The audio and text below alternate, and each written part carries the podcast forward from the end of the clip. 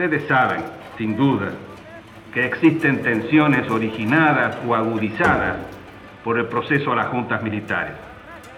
Se va a iniciar una etapa nueva de un juicio sin antecedentes en el mundo, de tal importancia que de acuerdo a mi opinión terminará con 50 años de frustración democrática y decadencia nacional. Compatriotas, soy, quiero serlo, no tengo otra aspiración, no me impulsa otro ideal que servir a mi patria y a mi pueblo, así tan claro y puro como suena. Alcé la bandera de la concordia y del amor y no claudicaré. Tenemos simplemente la fuerza que el pueblo nos ha delegado. Es absolutamente necesaria su presencia porque han aparecido en escena, en sugestivo concierto, las voces de la antidemocracia, decididas a lograr que el pueblo deje caer sus brazos, pierda sus ilusiones, abandone, en fin, el ejercicio pleno y responsable de su libertad. El 24 de marzo de 1976, al usurpar el poder, la Junta Militar dirigió una proclama al pueblo argentino. Los comandantes afirmaron, para justificar su accionar, que habían asumido la conducción del Estado frente a la falta de una estrategia global que, conducida por el poder político, enfrentara a la subversión. Se elaboró una nueva estrategia de operaciones cuya nota saliente fue actuar en la clandestinidad, unos pocos asesinatos o torturas podrían ser considerados hechos aislados, pero la cantidad de hechos que ha probado la Fiscalía que sucedieron en todos los rincones del país y durante largos años permite demostrar acabadamente la existencia de un plan de operaciones que debe ineludiblemente haber sido dictado por quienes aquí están acusados. En primer lugar, creo imprescindible dejar claramente establecido que aquí no hubo guerra. Ninguno de los documentos liminares del proceso habla de guerra, y ello resulta por demás significativo, porque resulta obvio, señores jueces, que si los tres responsables militares del alzamiento del 24 de marzo de 1976 hubiesen creído que estaban emprendiendo una guerra, cualesquiera fueran los calificativos que les mereciera, no hubieran omitido esa circunstancia en la proclama revolucionaria. Porque, señores jueces, tal como es aceptado sin reservas por el orden jurídico internacional, cierta clase de hechos, por su profunda inmoralidad y fundamentalmente porque exceden las necesidades del combate para convertirse en crímenes de lesa humanidad, no son permitidos ni siquiera en la guerra.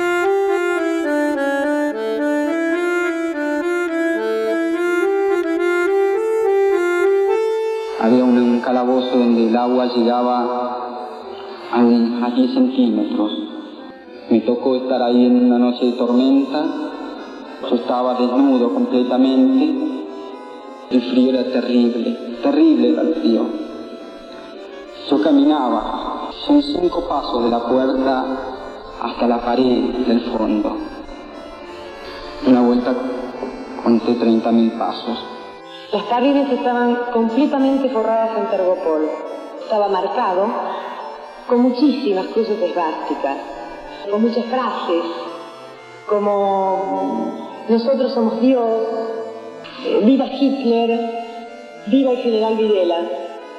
Uno de los torturadores me anunció que próximamente me iba a acompañar mi hija en la tortura le preguntó ese torturador al médico con qué peso podían comenzar a torturar a los niños y afirmó que a partir de los 25 kilos ya era posible aplicar la picana.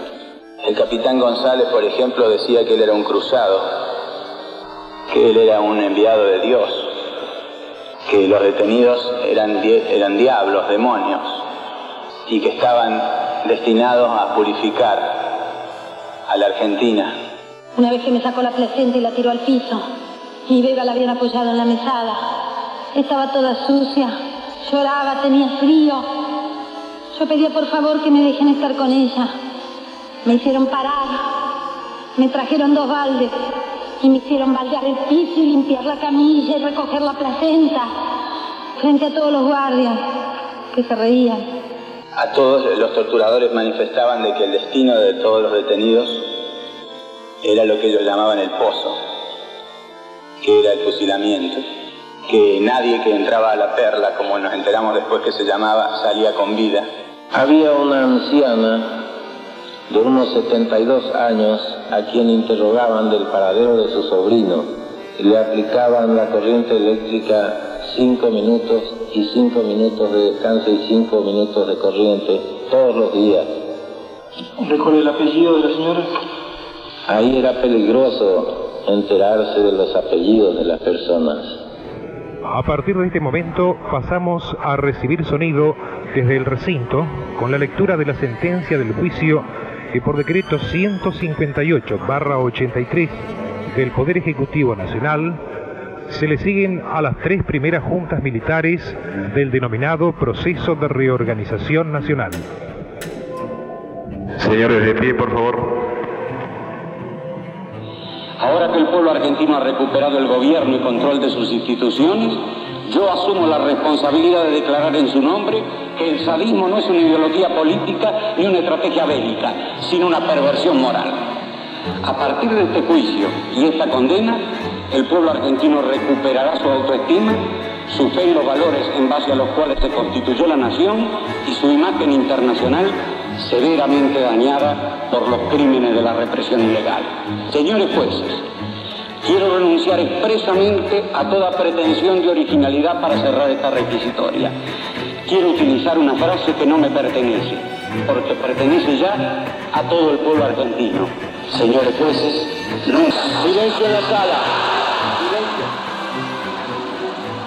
Condenando al teniente general Jorge Rafael Videla a la pena de reclusión perpetua, inhabilitación absoluta perpetua, accesoria de destitución y pago de las costas, condenando al almirante Emilio Eduardo Macera a la pena de prisión perpetua, inhabilitación absoluta perpetua, accesoria de destitución y pago de las costas condenando al brigadier general Orlando Ramón Agosti a la pena de cuatro años y seis meses de prisión, inhabilitación absoluta perpetua, accesoria de destitución y pago de las costas, condenando al teniente general Roberto Eduardo Viola a la pena de 17 años de prisión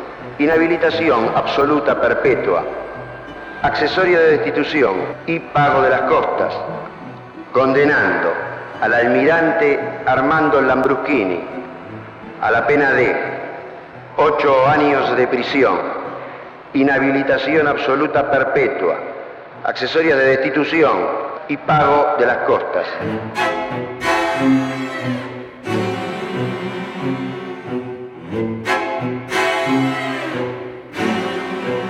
Aquí ha transmitido el RA1 Radio Nacional Buenos Aires, República Argentina, para todas las emisoras que integran el Servicio Oficial de Radiodifusión, directamente desde el recinto de la Cámara Nacional de Apelaciones en lo Criminal y Correccional Federal en el Palacio de Justicia.